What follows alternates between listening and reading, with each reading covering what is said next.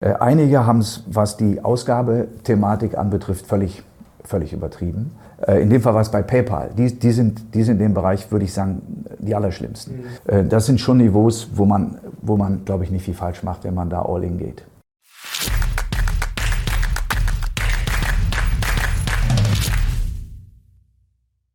Servus Leute und herzlich willkommen in einem brandneuen Video auf meinem Kanal. Mein Name ist Mario Lochner und ich bin heute zurück mit einem hochkarätigen Gast. Er ist einer der bekanntesten Finanzexperten des Landes. Er ist Gründer und CIO von Flossbach von Storch. Herzlich willkommen, Bert Flossbach. Ja, Herr Lochner, vielen Dank. Herzlich willkommen hier in Köln. Sehr schön, heute mit perfekter Location. Ich glaube, besser geht's nicht hier für dieses hochkarätige Interview. Und heute müssen wir natürlich die wichtigsten Fragen klären, die euch zu Hause, glaube ich, auch umtreiben. Ja, was bringt das Börsenjahr 2023 natürlich? Das fragen sich gerade alle. Wie tief können Aktien noch fallen? Unter anderem sind wir noch im Bärenmarkt und was ist eingepreist? Vielleicht momentan ja die spannendste Frage. Herr Flossbach, steigen wir gleich mal ein mit einer spannenden Frage, die sich auch viele stellen. Thema Bärenmarkt. Sind wir überhaupt noch im Bärenmarkt? Das weiß man immer erst, äh, wenn neue Höchststände erreicht sind. Das wäre dann quasi die Folgefrage. Knappe, das ist jetzt eine knappe Antwort, aber so ist es eigentlich. Ne? Also man weiß es definitiv erst dann, wenn der alte Höchststand äh, an den Märkten, über den US-Markt bei 4.800 zum Jahresbeginn, äh, wenn der wieder überschritten oder sagen wir mal annähernd erreicht ist. Und wir hatten ja viele Rallyes im Laufe des Jahres. Das waren Bärmarkt-Rallyes, ähm, aber irgendeine von den Bärmarkt-Rallyes entpuppt sich dann äh, so war das immer in der, in der Geschichte, entpuppt sich dann eben als Beginn eines äh, neuen Aufschwungs. Was sagt Ihre Erfahrung, was sagt Ihr Gefühl? Also ist die, die nächste Bärenmarkt-Rallye Richtung altes Hoch oder ist es noch ein richtiges Minenfeld? Ja, man muss, also ich würde sagen, man kann das eigentlich nur versuchen mit, mit Wahrscheinlichkeiten zu belegen und versuchen, den jeweiligen Case, den man dann macht, irgendwie zu fundieren. Und äh, wir haben das mal mit der Bewertung, von der Bewertung her abgeleitet. Ähm, das war jetzt zum Ende des dritten Quartals, da standen wir ja sehr tief, 3.500, ungefähr im S&P, im DAX waren wir da auf etwas über 12. Und man konnte dann, wenn man den S&P mal als breiten Index nimmt, der eigentlich am repräsentativsten ist, konnte man sagen, okay, ähm, nehmen wir mal an, wir haben im Jahre 2023 einen Gewinnrückgang, sagen wir mal auf 200, dann handelt der Markt normalerweise auf die, auf die sagen wir mal, Rezessionsgewinne mit einem etwas höheren Multiple, als das äh, normalerweise der Fall ist. Also der geht dann eher etwas auf, weil man natürlich die alten Höchststände im Hinterkopf hat, die ja auch irgendwann wieder erreicht werden. Sagen wir 16 Mal, 17 Mal oder nehmen wir die Peak Earnings, die wir dieses Jahr erzielen von 230, 225 und multipliziert die mit einem angemessenen Niveau dann käme man so auf 3, 3, 3, 4. Also wir waren im, im September schon ziemlich nah an einem, an einem, Bewertungsniveau, wo man sagen kann, jetzt ist auch schon eine Gewinnrezession äh, eingepreist. Und das Chancen-Risiko-Verhältnis war da also schon recht gut. Nur haben wir seither eine deutliche Bewegung nach oben gesehen auf um die 4000 Punkte. Ähm, der Markt ist dann wieder so ein bisschen abgebröckelt und der hangelt sich jetzt erstmal weiter von Zentralbanksitzung zu Zentralbanksitzung durch. Und deswegen ist es vielleicht noch verfrüht zu sagen, wir haben jetzt definitiv den Beginn eines äh, Aufschwungs. Ähm, aber ob diese Bärmarkt-Rallye jetzt die letzte ist oder nicht, vermag ich auch, ehrlich gesagt auch nicht genau zu bestimmen. Das Problem ist ja jetzt, ich habe es mir auch extra nochmal hier ausgedruckt und mitgenommen. Ähm, Sie haben es gerade schön erklärt, es geht um die Multiples, also die Bewertung und dann natürlich um ja, den Gewinn, was die äh, Unternehmen für Gewinne machen. Morgan Stanley rechnet jetzt für 2023 zum Beispiel mit 195. Der Konsensus hier jetzt äh, ist 231 Dollar. Also sind die Analysten viel zu optimistisch? Also auf den ersten Blick sind ja eigentlich alle pessimistisch, aber die Gewinnschätzungen 231 äh, wäre ein bisschen viel, oder? Ja, die Gewinnschätzungen sind ja so ein, sagen wir, so ein Mittelwert aus allem. Nicht? Das sind Ölwerte, die dieses Jahr ja den Gewinn äh, sehr stark äh, hochgehalten haben im Gesamtindex, obwohl der Bereich nur ungefähr 5% Gewichtung hat im S&P. Bei den Tech-Werten ging es ein bisschen nach unten gegenüber den vorher geäußerten Erwartungen. Nicht bei allen, aber bei einigen. Und bei den sagen wir, klassischen Industriewerten und Konsumgütertiteln sind eigentlich die Gewinne weiter gestiegen. Und das Kritische oder das Bemerkenswerte an der Situation, die wir jetzt haben, ähm, wenn man sich mal die Entwicklung der Wirtschaft anschaut, es kann sein, äh, und das haben wir alle noch nicht erlebt, es kann sein, dass die Wirtschaft eine Rezession erlebt. Wir wissen es nicht. Ich würde mich da auch nicht unbedingt festlegen wollen. Trotzdem aber die Wirtschaft boomt das ist ein Widerspruch auf den ersten Blick, der liegt darin, dass wir real einen Rückgang haben in der Wirtschaft. sagen wir ein halbes oder ein Prozent. Das erfüllt ja schon das Kriterium einer Rezession im ersten Halbjahr. Dass wir aber bei hohen Inflationsraten nominal dann deutlichen Zuwachs haben im BIP. In Deutschland werden wir jetzt im vierten Quartal wahrscheinlich die Billion knacken. Äh, nächstes Jahr äh, mit ziemlicher Sicherheit die 4 Billionen. Das ist ein Rekordwert äh, im GDP. Und in Amerika können es richtig 26,5 Billionen gehen. Und das sind beides Zuwächse von ungefähr 5 bis 6 Prozent, äh, ohne dass die Wirtschaft dazu real nennenswert wachsen muss. Also habe ich es richtig verstanden? Also inflationsbereinigt schrumpfen wir und nicht inflationsbereinigt ja, wachsen wir. Der Witz ist ja, die Volkswirte sprechen immer von real. Nicht Realwachstum und Rezession ist, wenn es real fällt, also weniger Güter und Dienstleistungen nachgefragt werden.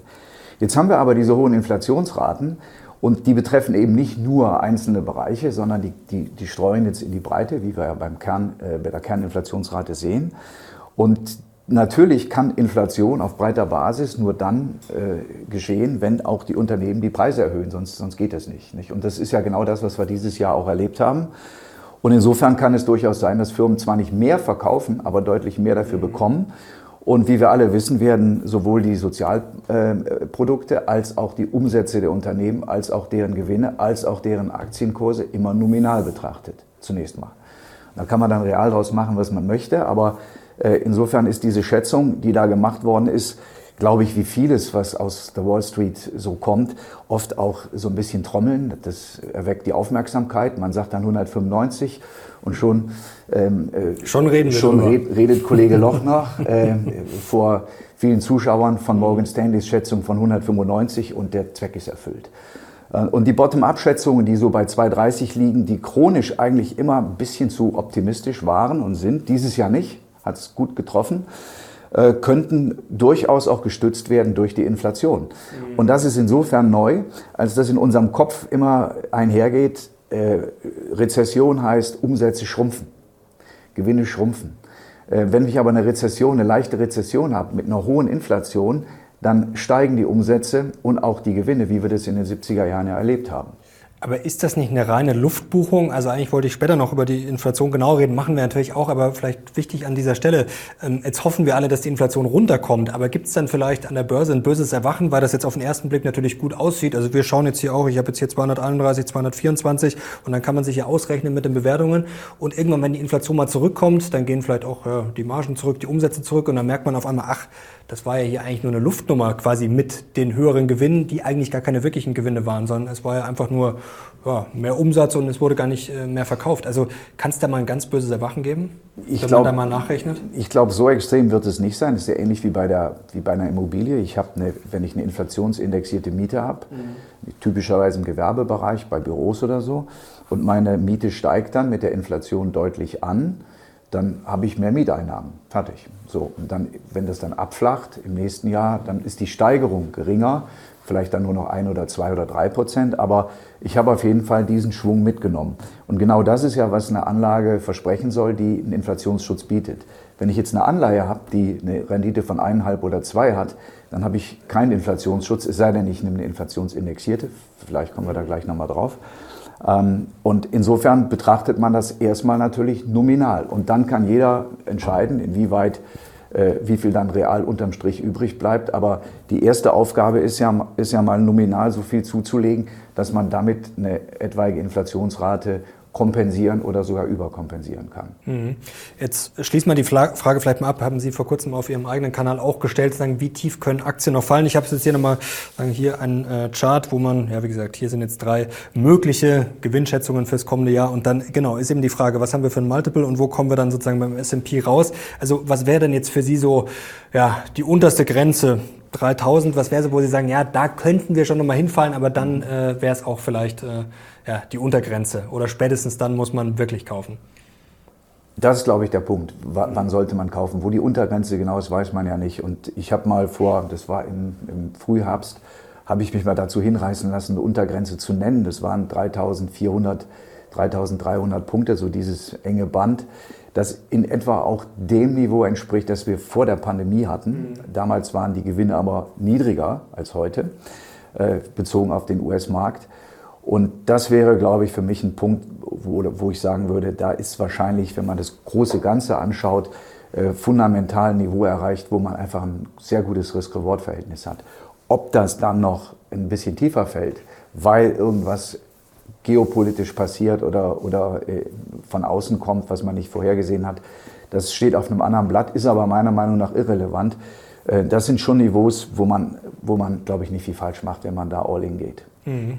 All in. Das ist, das ist doch mal äh, ein Wort. Also jetzt wollen wir mal über die Rezession noch sprechen, denn das ist ja das Spannende. Ihr habt ja auch viel Kontakt zu Unternehmen, aber trotzdem, ich habe jetzt gerade schon rausgehört, vielleicht ist es auch so ein bisschen ja, mit nominal und real dann eine Scheindebatte, jetzt darauf rumzureiten, minus 0,1 plus 0,1. Äh, die Yield Curve, die wird ja auch momentan rauf und runter diskutiert. Also die Charts, glaube ich, haben schon viele von euch schon lange gesehen. Ja, jetzt ist sie so invertiert wie mehr als 40 Jahre nicht äh, und klares Rezessionssignal. Ähm, wie ernst nehmen Sie denn sowas? Denn man muss ja auch mal sagen, die Yield Curve wird ja sozusagen auch von Menschen gemacht. Also ich erwarte jetzt eine Rezession, trade dann vielleicht so am Anleihemarkt und sage dann, ach, hier ist ja der Beweis, jetzt kommt die Rezession. Also wie schätzen Sie dieses ganze ja, Rezessionstheater, nenne ich es mal ein? Also ich vermute, Sie, Sie spielen darauf an, dass die invertierte Zinskurve vorne viereinhalb und oder es geht ja Richtung fünf. Das ist jetzt momentan in den Vorwärtssätzen die Spitze, fünf Prozent in USA für die Fed Funds. Äh, und hinten sind es dreieinhalb. Nicht? Das ist eigentlich so eine Invertierung, signalisiert, vorne wird relativ stark das Zinsniveau angehoben. Genau. Das drückt die Wirtschaft äh, und langfristig wird die Inflation fallen und deswegen sind auch hohe Zinsen da äh, nicht mehr angemessen und deswegen fällt dann hinten der Zins. Genau, und das war ja vor jeder genau. Rezession genau. nicht. Muss, genau. muss keine genau. Rezession kommen, aber war genau. vor jeder Rezession. Das ist eigentlich ein ganz guter Indikator. Ähm, aber jetzt, wir haben ja schon den Punkt besprochen. Meine, meine Frage wäre gewesen, was ist denn eine Rezession? Und ein halbes Prozent Minus im ersten Halbjahr oder auch ein Prozent ist eigentlich nicht schlimm. Vor allen Dingen vor dem Hintergrund einer ja zu erwartenden relativ hohen nominalen Steigerung, die wir selbst dann haben werden, bedingt durch die Preisanstiege.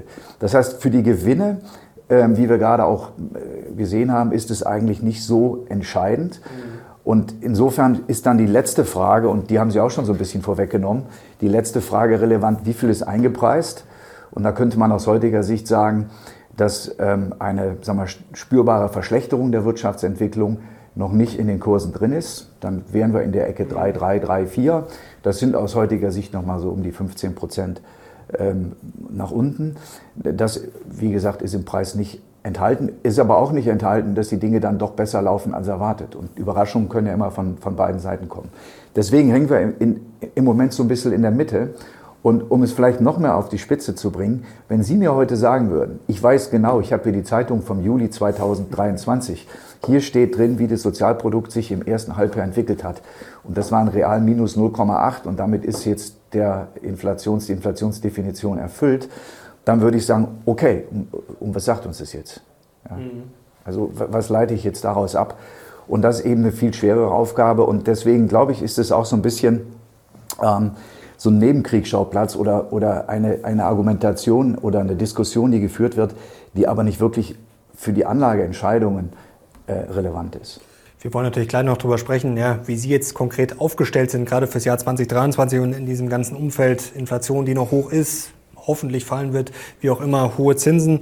Ähm, kommen wir gleich ausführlich noch dazu. Jetzt vielleicht ganz kurz zu den Unternehmen. Was hört ihr denn da? Denn das ist ja das Entscheidende. Also klar, es ist natürlich schlimm, wenn der, sag ich mal polemisch, der Bäcker von nebenan äh, ein schlechtes Geschäft hat. Für die Börse zählt es ja unterm Strich nicht so. Also da zählt es ja dann, was machen jetzt Microsoft, äh, die großen Apple und Co. Ähm, für Gewinne. Was, was hört ihr von den Unternehmen? Also merkt man da, dass sich's abkühlt? Jetzt zuletzt die Großbanken in den USA haben gesagt, ja, wir merken es schon am Geschäft, dass da ordentlich äh, gebremst wird, dass es wahrscheinlich eher ein schwierigeres Jahr wird. Was äh, sagen Sie dazu?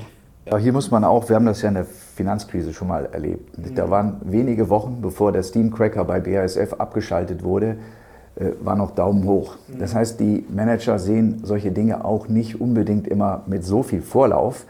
Ähm, aber was wir so mitbekommen haben aus dem Konsumgüterbereich, ordentlich, also leichte Zuwächse real mit, gepaart mit höheren Preisen. Äh, die haben also schon sehr gut das durchsetzen können. Pepsi mit 17 Prozent Preisanstieg in äh, diesem Jahr eigentlich am, am, am, ausgeprägtesten. Im Sektor insgesamt so 10, 11 Prozent. Also man hat diese äh, Kostenerhöhungen weiterreichen können, die man hatte. Sieht auch keine starke Abschwächung im Geschäft. Das gilt auch interessanterweise für die Industriegüterunternehmen, die inzwischen auch einen sehr hohen Te Technologie- und Softwareanteil äh, haben. Und bei der Technologie, auf der Technologieseite ist es sehr unterschiedlich. Äh, wir haben ja da auch die größten Einschläge gesehen und das vielleicht auch in, insofern am spannendsten, weil das zum einen die größten Titel sind in den Indizes, zum anderen glaube ich auch am meisten äh, Boom und Bust äh, hatte von, von allem und vielleicht auch viele, viele äh, Zuschauer da investiert sind. Und der Kollege, der den globalen Aktienfonds managt, Michael Illich, der hat mir gestern eine lange Mail geschickt, der ist vorgestern aus den USA zurückgekommen und hat mit vielen dieser Unternehmen äh, gesprochen, von Salesforce, Microsoft, ähm, Pinterest und so weiter. Und, und die, mal, der Tenor ist, ist interessant. In den meisten Unternehmen, ähm, die, die ohnehin sehr profitabel sind und die gut laufen, ähm, da herrscht eine sagen wir mal, eine grundsolide Stimmung vor. Man achtet auf die Kosten. Er meinte, es sei fast ein inverses Verhältnis zwischen der, der, dem Ausgabeverhalten. Nicht bei Microsoft muss man sich zum Beispiel seine Snacks und Riegel am Automaten noch kaufen, ähm, während die bei anderen Unternehmen, ich nenne jetzt keine Namen, aber äh, mit dem Zeug um sich schmeißen. Also die versuchen dann allen Mitarbeitern jede Menge Goodies zu geben und da ist teilweise noch nicht ganz angekommen, ähm, wo wir eigentlich heute stehen. Und die Entwicklung, würde ich sagen, in, de, in den Bereichen ist insgesamt okay. Werbefinanziert ist schwer, das hat aber auch idiosynkratische Gründe. TikTok macht Meta so ein bisschen mhm. zu schaffen. Ähm, dann diese Apple Privacy Rules natürlich auch denjenigen, die auf Third-Party-Daten angewiesen sind und auch vielen kleinen Unternehmen, die diesen Zugang brauchen. Ähm, und da sind natürlich dann auch, fallen dann auch die Werbeeinnahmen, äh, sodass man im, im Tech-Bereich würde ich sagen, das ambivalenteste Bild insgesamt hat.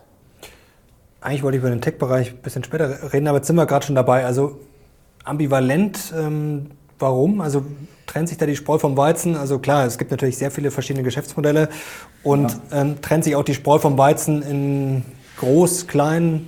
Also es ist ja ein Riesenunterschied, ob ich jetzt eine Alphabet habe oder wirklich ein ja, sehr kleines Wachstumsunternehmen, was keine Gewinne macht. Ja, das ist ein, ich meine, das ist der Punkt letztlich. Der Spreu, die Spreu trennt sich in verschiedenen Bereichen vom Weizen. Bei den großen Unternehmen, bei den Unternehmen groß versus mittel versus klein, profitabel versus nicht profitabel. Und wenn man mal ein Jahr zurückschaut, ich kann mich erinnern, wir hatten damals, ähm, glaube ich, über diesen, diese Highflyer mhm. gesprochen. Und wir haben als Benchmark dafür diesen ARC Fund verwandt, weil das ist eigentlich die, die Zusammenfassung ex-Tesla, ähm, die ja sehr profitabel sind und erfolgreich sind, äh, von Unternehmen, die eben teilweise überhaupt nicht profitabel sind. Und jetzt zeigt sich auch, das ist der Unterschied zu vor einem Jahr, dass in einigen Fällen diese Profitabilität wahrscheinlich nie erreicht wird. Und in den ersten Fällen ähm, möglicherweise auch das Ende der Firma bevorsteht. Da gibt es ja ein prominentes Beispiel ähm, aus dem Plattformbereich Carvana ähm, die in der Spitze, glaube ich, 60 Milliarden Börsenwert hatten. Jetzt ist noch irgendwo eins, eine Milliarde. Dollar waren es. Genau. Und da sieht man, dass der Markt jetzt nach einer gewissen Zeit doch differenziert und sagt, die kriegen vielleicht auch nie die Kurve oder da wird es länger dauern oder da wird die Profitabilität auch niemals in dem Ausmaß erreicht. Dann haben wir Firmen wie, nehmen wir Zoom als Beispiel, die doch stärker unter den Angeboten dem, von, von Microsoft, also diesen großen Bündelangeboten, Teams in dem Fall, leiden, als man das vor einem Jahr äh, noch gedacht hat. Das gleiche könnte auch für äh, Salesforce Akquisition von Slack mit über 20 Milliarden äh, gelten. Also man, man sieht jetzt inzwischen wird es alles etwas erwachsener und das ist schon eine Analogie zu 2000. Das differenziert sich jetzt langsam aus. Und dann kommt natürlich noch ein Bewertungsthema hinzu. Wenn wir jetzt mal bei den großen Firmen bleiben, ähm, die ja vermeintlich eine moderate Bewertung hatten. Also man konnte bei wenigen dieser Firmen, Amazon ist immer so ein Spezialfall, sagen, wahnsinnig hoch bewertet, das muss massiv runterkommen. Das war weder bei Alphabet, nicht mal bei Meta äh, der Fall. Ähm, und wenn man jetzt aber anschaut, was eigentlich in diesem Jahr passiert ist, dann hat sich auch da die Spreu vom Weizen getrennt.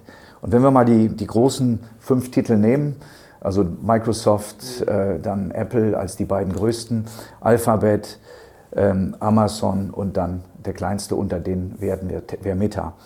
Äh, einige haben es, was die Ausgabethematik anbetrifft, völlig, völlig übertrieben. Also die Azarbets sind bei Google bekannt. Das wird dieses Jahr wahrscheinlich 6 Milliarden Verlust bringen, kann Google aber gut verknapsen. Äh, das Metaverse äh, für, für, ähm, für Meta, äh, früher Facebook, ist momentan eine finanzielle Katastrophe. Jetzt sind aber alle diese Firmen haben ein sehr starkes unterliegendes Geschäft. Also man muss sich da jetzt keine Gedanken machen, dass die wie in dem kleineren, mittleren Bereich, also viele dieser ARC-Titel komplett ausscheiden werden aus dem Geschehen. Aber ähm, hier setzt jetzt so ein bisschen so eine so, so, so, eine, so, ein Überdenken ein äh, bei den Investoren, zu Recht. Und meiner Meinung nach ist das Krasseste, und wir haben uns dem Thema schon sehr lange gewidmet, es war aber lange Zeit fast besser, gar nicht hinzugucken, ist Stock-Based Compensation. Das kommt jetzt auf, das ist diese aktienbasierte Vergütung. Ähm, wir haben, die Zuschauer haben das ja wahrscheinlich mitbekommen, Durchschnittsgehälter oder Mediangehalt bei ähm, Alphabet ähm, bei Meta in der Größenordnung von ungefähr 300.000 Dollar. Und wir reden nicht über die Top-Talente, sondern alle. Nicht? Das ist so, wie in Bayern München auch dem Zeugwart äh, eine Million also zahlen würde. halt einfach wirklich so, so der, genau, genau, genau und, und, das ist schon äh, extrem und etwa ein Drittel davon, je nachdem welches Jahr man nimmt, in diesem Jahr war es eben noch mehr als ein Drittel, mhm. äh, geht in Form von Aktienoptionen an die Mitarbeiter. Jetzt haben wir das sehr oft schon kritisiert. Wir haben uns auch mit den Firmen diesbezüglich auseinandergesetzt. Und Wer ist da am schlimmsten, kann man das sagen? Oder was heißt am schlimmsten? Aber ja, wen seht ihr diejenigen, die es, die es extrem, ähm, extrem übertreiben oder sehr hoch treiben, sind Unternehmen wie Meta. Mhm. Ja, da, da ist es sehr auffällig. Äh, Alphabet ist ebenfalls sehr hoch. Bei Amazon ist es, wenn man den Free Cashflow als Basis nimmt, mehr als 100 Prozent, was aber daran liegt, dass die momentan keinen allzu hohen Free Cashflow haben besser gesagt gar keinen. Ähm, aber das wären so die unter den ganz großen Firmen diejenigen, die das am weitesten treiben. Und das Interessante, was der Kollege Illich mitgebracht hat als Info, weil ich habe ihn gebeten, das überall den Finger in die Wunde zu legen. Ähm, ja, wir seien inzwischen auch nicht mehr die einzigen, ähm, die Nerds aus Europa, die mit diesem Thema kommen, das hier ja nicht so verbreitet ist. Ähm, aber solange das alle machen, würde man auch keinen Grund sehen, davon abzurücken. Niemand hat dieses Stock-Based Comp wirklich verteidigt. Und die, ich sage jetzt mal sehr provokant, die Lüge lautet, wir, we need to do that because we need to retain talent. Also wir müssen es machen, weil wir sonst die Talente nicht halten können. Und dann haben wir Alphabet gesagt, ja, ihr habt 187.000 Talente, das glaubt ihr selber nicht, weil alle mit dabei sind. Und dann sagen die, ja, we want to increase long-term ownership. Also wir wollen die langfristig binden. Und dann habe ich gefragt, das war, äh, in dem Fall war es bei PayPal. Die, die, sind, die sind in dem Bereich, würde ich sagen, die allerschlimmsten. Mhm. Und ähm, die haben dann gesagt, ja, also wir, ich sage, habt ihr denn, habt ihr das mal getrackt, ob das wirklich die langfristige äh, Beteiligung an dies, dieses, diese Identifikation mit der Firma fördert? Wie lange bleiben denn die Leute in der Aktie, nachdem die Vesting-Periode abgelaufen ist und sie die zugeteilten Aktien frei am Markt verkaufen können. Wie lange bleiben die dabei?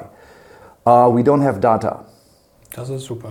Und das zeigt, das zeigt ähm, was da passiert ist. Und man, muss, man darf da nicht nur mit dem Finger auf, auf diese Firmen zeigen, sondern das ist ein Spiel, ähm, das auch von Wall Street mitgespielt wird. Denn die sogenannten Adjusted Earnings, äh, das heißt die Gewinne, wobei diese aktienbasierte Option ausgerechnet wird. Also in dem Fall nicht 200.000, äh, nicht 300, sondern nur 200.000 Personalkosten. Mhm. Diese ähm, Gewinne, diese adjustierten Gewinne sind diejenigen, auf die die Investoren achten. Und wenn wir ehrlich sind und zu dem Thema zurückkommen, was wir ganz am Anfang hatten, das sind auch die Gewinne, die dann in diese Schätzungen einfließen. Wall Street macht da mit und ein Schelm, wer Böses dabei denkt, äh, die sind selber auch oft aktienbasiert. Das heißt, die sind im Prinzip Teil des Ganzen. Und das ist, gilt eben auch für die Vorstände, nicht? die natürlich auch große Aktienpakete via Optionen bekommen und damit diese Verteilung rechtfertigen. Und wenn, wir, wenn, wir das, wenn man das mal so ein bisschen soziologisch betrachtet, das ist eigentlich so eine Art äh, Corporate Communism, nicht? Der, eine Umverteilung von denjenigen, denen die Firma eigentlich gehört. Mhm an diejenigen, die dort arbeiten und diejenigen, denen die Firma mal gehörte, permanent verwässern.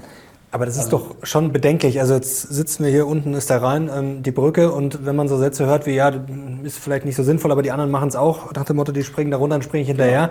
Ähm, ist das ein Grund für euch, äh, solche Aktien zu verkaufen oder also macht ihr euch da jetzt Gedanken, sie zu verkaufen oder habt ihr sie vielleicht schon verkauft? Also man das, soll das. Das geht nicht mehr? Das Kind jetzt nicht mit dem Bade ausschütten. Vorweg nochmal die, diese Größenordnungen von etwa einem Drittel, die wir aktuell bei Meta und Alphabet haben. Also ein Drittel sind die Gewinne im Grunde genommen überzeichnet, wenn man diese Stock-Based Comp hart reinrechnen würde. Ähm, das ist bei Microsoft oder Apple sind es nur 8 bis oder 7 bis 10 Prozent, also eine, eine, überschaubare Größe. Das wussten wir auch und wir haben ja fairerweise dann auch noch Kasse in den Unternehmen, die wir nicht in die, von der Börsenbewertung abziehen, da gleicht sich das aus. Also da kann man sagen, das ist relativ clean.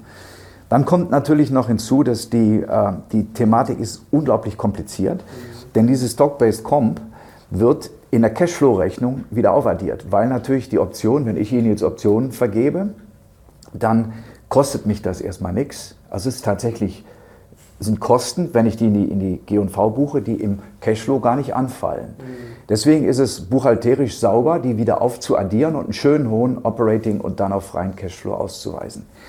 Der Trick ist jetzt, dass die Verwendung dieses freien Cashflows normalerweise so, so erfolgt. Also entweder Dividende, Apple, Microsoft interessanterweise zahlen, nicht viel, aber immerhin.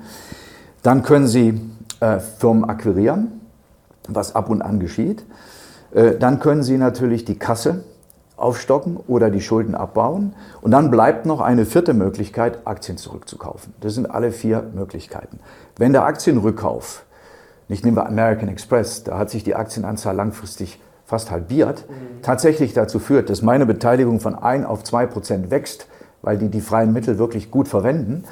Ähm, wenn dieser Aktienrückkauf aber komplett kompensiert wird durch die Ausgabe der zurückgekauften Aktien an die Mitarbeiter, dann ist ja eine Umverteilung. Und dann wird die Mittelverwendung des freien Cashflows ja, plötzlich zweckentfremdet und fließt an Mitarbeiter. Das ist, man muss da fast aufpassen, dass man da nicht erstochen wird, wenn man aus so einem Meeting rauskommt, weil man, man greift natürlich dann eine Politik an, die sich in Amerika in diesem Sektor bei einigen Firmen, nicht bei allen, etabliert hat. Und wie gesagt, es gibt da Unternehmen, die das relativ sauber handeln. Und die ganz Schlimmen sagen dann sogar, we returned to shareholders. Also wir haben an die Aktionäre zurückgegeben. Äh, sagen wir 1,7 äh, Milliarden. Äh, und dann rechnet man nach und stellt fest, es waren 600 Millionen und 1,1 Milliarden sind an die Mitarbeiter geflossen. Das ist dann also faktisch eine Lüge. Und wir haben jetzt auch Briefe an Unternehmen geschrieben, die aber bisher nicht veröffentlicht. Also wir haben bis, bis dato versucht, das auf dem Weg mal anzusprechen. Aber ich habe Ihnen ja die Antwort schon gegeben, alle machen es.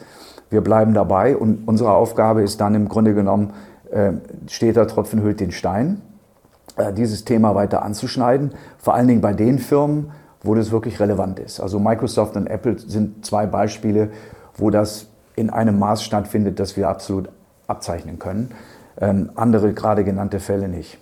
Also kritisch beobachten, Big Tech, aber grundsätzlich weiter Favorit, weiter auf dem Zettel oder ist, hat sich schon, ich will jetzt nicht wieder das Wort Zeitenwende verwenden, oder hat sich schon was geändert? Also ist das Wachstum weniger? Ähm, schaut man jetzt vielleicht mal realistischer drauf? Denn in den letzten Jahren war es ja schon immer nach dem Motto, ja, auch so ein berühmter Satz, da kann man nichts falsch machen. Es ist ein bisschen, es ist noch ein bisschen komplizierter, denn wenn die Kurse fallen, und das ist das Novum, ja, wenn die Kurse fallen, dann, dann haben die Mitarbeiter teilweise nicht mehr die Laune, die sie vorher hatten, weil ihre Aktienoptionen jetzt nichts mehr wert sind. So, die sind jetzt unter dem Strikepreis. Und jetzt greifen einige Firmen, was dann dazu führen würde, dass diese Kosten, diese Verwässerung tatsächlich auch nicht stattfindet. Mhm. Also dann hätte man sozusagen zu pessimistisch gerechnet und den Firmen Unrecht getan. Und jetzt ist entscheidend, wie stark Nachbesserungen erfolgen. Und das waren auch die Kernfragen, die wir immer wieder gestellt haben haut ihr jetzt das Doppelte und Dreifache raus, weil die Leute mit schlechter Laune rumlaufen und sagen, meine ganzen Optionen sind unter Wasser? Oder nutzt ihr die Gelegenheit einfach mal dazu, dass diese Verwässerung äh, begrenzt bleibt, respektive, dass ihr jetzt nicht so viele Aktien zurückkaufen müsst? Und da sind die, die, die Antworten unterschiedlich. Ja, einige sagen, wir müssen das, das sind dann auch eher die schwächeren Firmen. Wir können gar nicht anders, wir müssen die Leute bei Laune halten und geben jetzt nochmal eine Sonderration an Optionen raus. Während andere sagen, nee, wir machen das jetzt mal etwas mit etwas gedämpfterem äh, Niveau. Und dazu muss man dann noch sagen, dass diese, ähm, nachdem Zuckerberg ja, wie es im Wall Street Journal so schön hieß, der Wall Street des, den Mittelfinger gezeigt hat, ähm, dass da doch auch langsam ein gewisses Umdenken einsetzt. Also, dass man diese Profitabilität äh, wieder etwas mehr im Auge hat und nicht mehr Wachstum um jeden Preis. Das auch von Investoren, von Private Equity Investoren, auch von Sell-Side-Analysten äh, gutiert wurde. Und dann handelt das Management entsprechend und sagt, Hauptsache wir wachsen, egal was es kostet, Profitabilität sekundär. Und das ändert sich gerade. Aber was man schon machen muss, ist, man muss im Grunde genommen äh, zumindest zwei Rechnungen machen. Die adjustierten Gewinne kann man nehmen. Da ist die Bewertung ja teilweise skurril niedrig.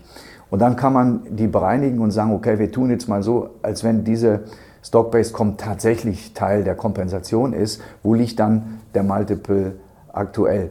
Und nach den Rückgängen, die wir jetzt gesehen haben, ist selbst diese Bewertung in, in, in vielen Fällen inzwischen äh, durchaus in Ordnung. Okay, also Apple, Microsoft habe ich rausgehört, sowieso noch eher bei den Favoriten. Die sind ja auch höher bewertet, weil da hat der Markt ja auch nicht die Anpassung gemacht. Weder, weder bei, der, ähm, bei den Kursen in dem Ausmaß noch, noch bei der Bewertung. Nicht im Extremfall wie bei Meta oder auch anderen großen Firmen.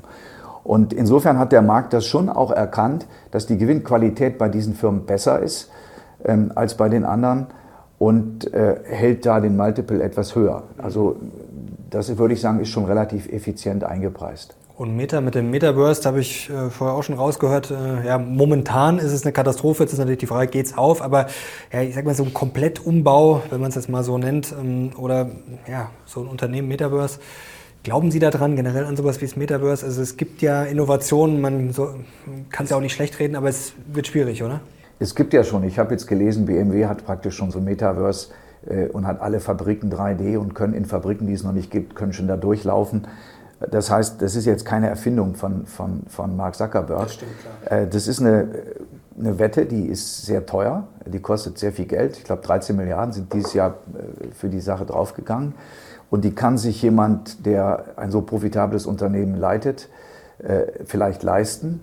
Aber was hier eben auch zum Tragen kommt, und deswegen ist Meta da vielleicht auch kein gutes ähm, Beispiel für Corporate Governance, dass die Shareholder, äh, die Stimmrechte, die der Vorstand hat, ein Vielfaches seiner eigentlichen Beteiligung bedeuten. Das heißt, er hat zwar nur einen kleinen prozentualen Anteil an der Firma, hat aber die Mehrheit der Stimmrechte.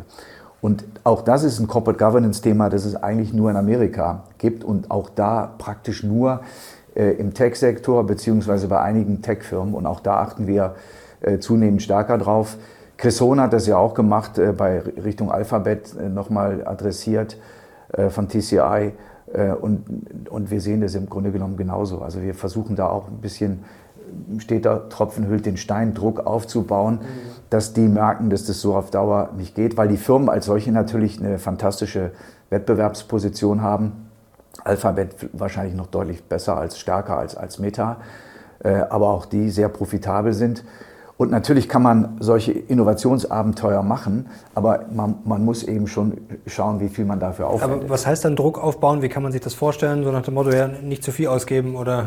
Ja, wir haben das ja, wir haben das in einem ganz anderen Fall dieses Jahr ja gemacht bei Unilever. Da gab es ja äh, die Vorstellung, man könne da diesen, diesen äh, OTC-Medikamentenbereich von Glaxo, äh, Smithline und ähm, äh, Pfizer übernehmen für geplante 50 Milliarden. Das war absurd. Und die Firma ist jetzt an der Börse, ist also nicht übernommen worden von Unilever und kostet gut die Hälfte.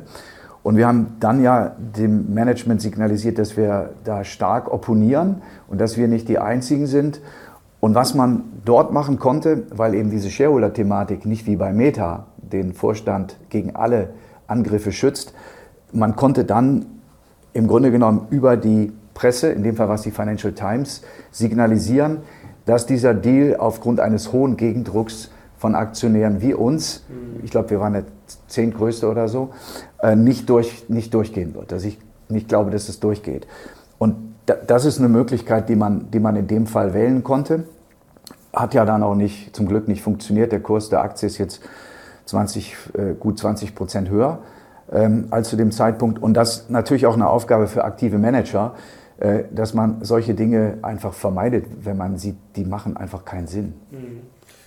Fassen wir mal für Big Tech zusammen, kritisch, aber durchaus optimistisch, wenn man es jetzt mal so... Äh also viel mehr fallweise, das ist nicht mehr das Tech-Beta mhm. und man kann auch nicht von Tech-Aktien sprechen, Ähm, Apple würde ich fast schon in die Ecke Konsumgüter äh, stecken, sondern man muss es sehr differenziert sehen, auch innerhalb der einzelnen Segmente und mehr, näher und tiefer hingucken.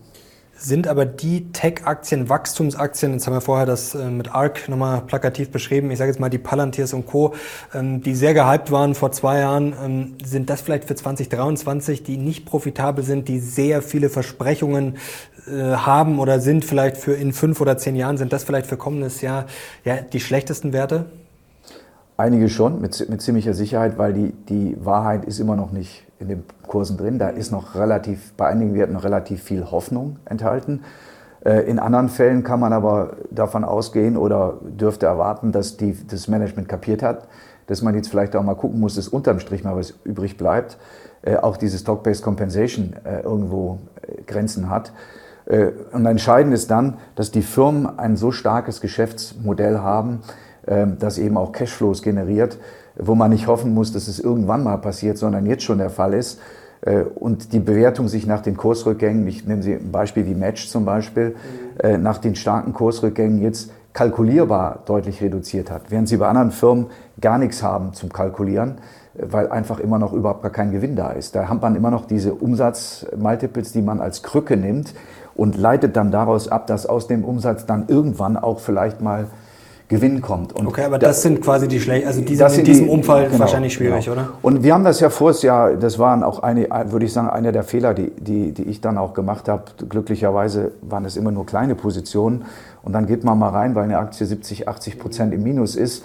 Aber eine, die dann 90 im Minus ist und vorher 80, die hat sich auch nochmal halbiert. Ähm, und dann hat man vielleicht auch so ein bisschen zu sehr das als eine Option betrachtet, äh, das kostet dann hier und da mal einen Viertelprozentpunkt auf, auf die, auf die Fondsperformance. Äh, ist sehr ärgerlich, ähm, aber äh, so Fehler passieren. Man muss eben sehen, dass man da mit Dosierung agiert. Und wenn man erkennt, dass es ein Fehler ist, den auch ähm, dann konsequent bereinigt war ja auch nicht das Einfachste. Also da ohne Fehler durchzukommen, das ist dann äh, sehr, sehr schwierig. Jetzt haben Sie hier äh, Büchlein schon liegen. Ich glaube, das hat einige inspiriert, mich auch. Ich habe mir tatsächlich auch dieses Jahr ja, so was Ähnliches äh, sagen, äh, zur Brust genommen und schreibe da auch regelmäßig rein. Aber Sie machen es noch viel professioneller. Es ist schon wirklich äh, komplett voll. Jetzt würde mich mal interessieren, ähm, welcher Chart, den Sie dieses Jahr da reingeklebt haben, ist Ihnen denn am meisten in Erinnerung geblieben und den äh, klebe ich mir am besten fürs nächste Jahr schon gleich wieder an. Also das ist, wenn man das jetzt alles so durchgeht, eine schwere Frage. Fast schon ein äh, Geschichtsbuch. Es ging los mit der, mit dem, natürlich mit dem ganzen Thema Ukraine. Das mhm. Buch setzt auch erst Ende Februar ein. Ähm, da habe ich also die ersten 100 Seiten kriegsbedingt auch sehr oft mit eigenen Notizen verfasst.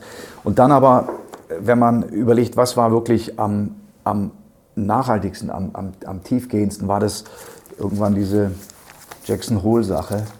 Ähm, da hat dann ähm, die ähm, Paul, ähm, Paul, ich habe mir das ja sogar hier mal damals äh, angeklebt, ähm, diese, diese ganz klar und deutlich gewählte Sprache, man wusste jetzt nicht, zieht er das wirklich durch. Uh, we have to keep at it until the job is done. Und das war, glaube ich, für uns alle doch ein gewisser Wake-up-Call, dass die Fed es versucht, so weit wie möglich äh, durchzuziehen, die Inflation.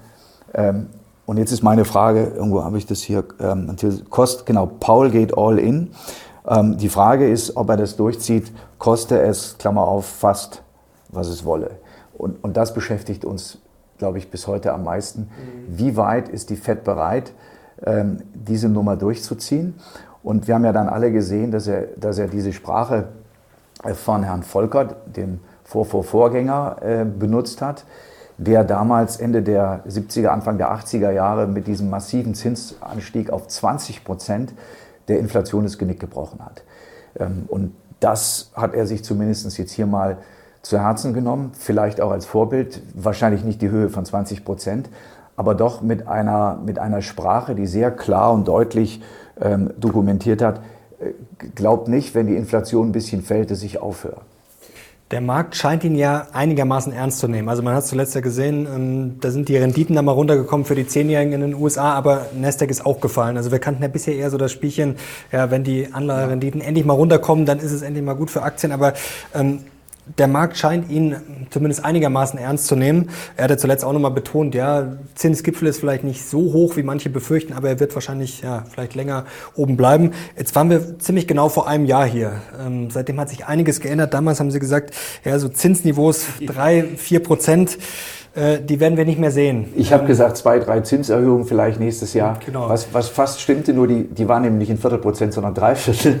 Äh, also das hat sie auch richtig überrascht, oder? Dass dann auf ja, einmal von ja. ja. transitory, wir machen gar nichts, wir stellen uns dumm oder, oder warten, besser gesagt, einfach mal wird schon vorbeigehen, bis, okay, wir machen jetzt die schnellsten Zinserhöhungen, die wir äh, jemals gesehen haben. Jetzt muss man natürlich dazu sagen, damals hatte man äh, den Krieg in der Ukraine Klar. und die Entwicklung bei den Rohstoffpreisen nicht im, ähm, auf der Uhr. Und ein zweiter Punkt, der extrem wichtig ist, diese Super-Lockdowns in China, die diese Lieferketten Unterbrechungen äh, gebracht haben. Das war dann auch ab, ab April, Mai für mich ein wichtiger, wichtiger Punkt. Wir haben mit vielen Firmen gesprochen, wie stark die jetzt inzwischen beeinträchtigt sind durch diese erneuten Lockdowns. Das hat die Inflation dann noch stärker erhöht. Und jetzt könnte man fast das ganze Ding umdrehen und sagen, wenn mir vor einem Jahr einer erzählt hätte, dass wir heute 10% Inflation haben oder fast 40% Produzentenpreisinflation, wohlgemerkt heute in einem Jahr, nicht Spitze im, im Frühjahr, ähm, wo dann die Zinsen stünden, dann würde ich nicht sagen eineinhalb oder zwei Prozent in der Eurozone ähm, oder eben äh, vier Prozent oder viereinhalb Prozent äh, in den USA, sondern wahrscheinlich eher noch höher, denn die, die reale Rendite, wenn man jetzt mal die kurzfristigen Zinsen nimmt, die reale Rendite ist ja immer noch unglaublich tief oder besser gesagt unglaublich negativ.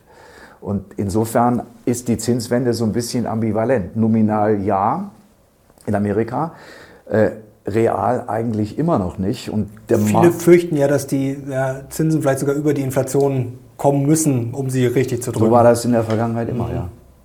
Kann das passieren? Ist das das hängt, davon, das hängt davon ab, auf welchem Niveau dieses goldene Cross stattfindet.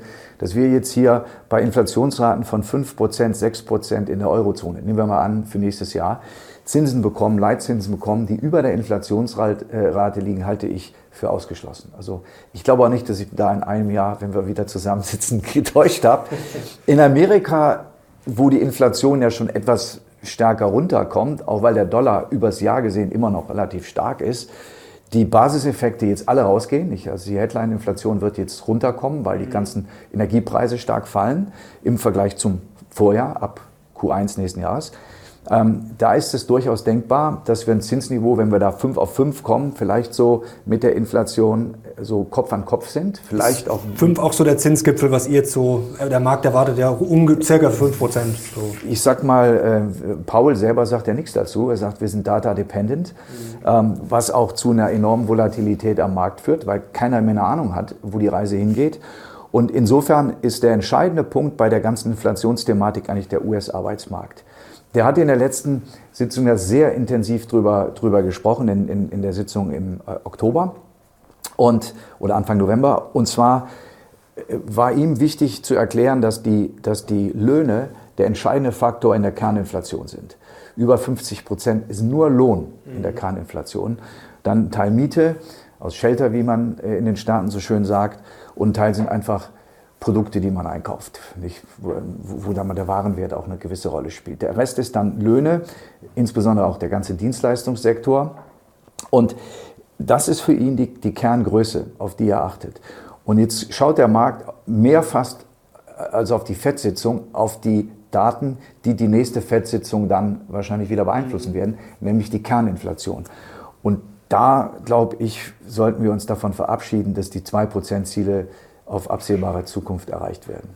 Also werden die Zinsen wahrscheinlich erstmal oben bleiben. Also es wird ja immer viel gerätselt, dieser berühmte Fed Pivot. Also wann könnten die Zinsen erstmal sozusagen oben an die Decke stoßen und wann werden sie dann gesenkt? Viele haben ja die Hoffnung, ja, Rezession ist gar nicht so schlimm, weil wenn es richtig schlimm wird, dann werden die Zinsen gesenkt. Aber jetzt muss ich mal sagen, was jetzt quasi mein Chart des Jahres wäre, dass in der Vergangenheit, äh, haben wir auf dem Kanal auch schon oft besprochen, in Briefings und Co., dass eigentlich das Markttief erst nach den Zinssenkungen kam. Ja. Ähm, was ja eigentlich auch verrückt ist, weil man denkt ja, okay, wenn die Zinsen endlich gesenkt werden, dann atmen alle auf und kaufen Aktien. Und lustigerweise war es eigentlich so, wenn die Zinsen quasi konstant blieben, also quasi nach dem Limit, ging es hoch. Nach, den Zins, nach der ersten Zinssenkung kam dann meistens das Tief. Also wie soll man damit umgehen? Das ist doch alles Ja, es war ja eigentlich, oder? es war 2020 und 2019 eigentlich ein bisschen anders. Also wir hatten ja diese Korrektur schon Ende 2018. Dann hat die Fed erkannt, das war jetzt zu viel. Ähm, die Märkte hatten einen Boden gefunden Ende 2018 ging dann langsam wieder hoch. Dann kam die erste Zinssenkung, die dann infolge der Pandemie ein Jahr später natürlich sich äh, nochmal potenziert hat nach unten. Ich glaube, das hängt immer so davon ab, in welchem Umfeld man, man, man das Ganze betrachtet. Deswegen kann man zwar sagen, die Geschichte reimt sich, aber die muss ich jetzt nicht wiederholen. Ähm, und am entscheidendsten ist wirklich für eine langfristige Strategie äh, die Inflationsentwicklung. Und ich glaube, wir haben ja mal diese 3D, nicht diese Demografie ähm, als, sagen wir mal, wichtigster Punkt, mhm. ähm, neben der Dekarbonisierung und der Deglobalisierung. Ähm, aber die Faktoren spielen eben auch eine Rolle bei der Inflation und die Demografie ist jetzt etwas, was anders noch als vor zwei, drei Jahren viel griffiger wird, weil die Babyboomer jetzt wirklich in Rente gehen und nicht irgendwann in Rente gehen. Und das ist ein Phänomen, was wir vor allen Dingen in Europa haben, äh, aber auch in den USA. Äh, und das führt dazu, dass wir eine enorme Knappheit an, an Arbeitskräften bekommen. Und die, äh, deswegen sind die Löhne und damit auch diese Kerninflation sicherlich das Wichtigste für die langfristige Inflationsentwicklung und nicht der Gaspreis. Mhm. aber es spricht meiner Meinung nach wenig dafür, da die anderen Faktoren, diese Deglobalisierung, weniger jetzt in China, vielleicht mal da und dahin gehen mit der Produktion, das kostet Geld, das muss dann auch in höheren Preisen sich wieder niederschlagen. Äh, dass die Inflation viel hartnäckiger bleibt, als wir das momentan erwarten. Äh, nicht auf diesem Headline-Niveau, wo wir jetzt sind. Eher so Richtung 4 Prozent sowas? 4, 5? Ich würde sagen, irgendwo so deutlich, deutlich über 2. Mhm. Deutlich. Ob das jetzt 4 sind oder 5, sei dahingestellt. Äh, und das wird für die Notenbanken schwierig. Die Amerikaner sind einen Schritt weiter. Die können natürlich auch viel freier entscheiden. Ähm, in der, bei der EZB sieht das Ganze aus immer noch wie so ein Catch-22, also so eine Zwickmühle, äh, in der die sich befinden, zumal eben ja auch der Euro äh, gerettet werden muss. Insofern, glaube ich, hat die EZB da eine Aufgabe, die extrem schwer zu bewerkstelligen sein wird. Servus Leute, das war Teil 1 mit Bert Flossbach. Teil 2 gibt's am zweiten Weihnachtsfeiertag. Da sprechen wir natürlich ausführlich über das Dilemma der EZB, darüber, welche Aktien und Anleihen jetzt unbedingt ins Depot müssen. Und es gibt noch einen exklusiven Buchtipp von Bert Flossbach. Ich wünsche euch schon mal viel Spaß.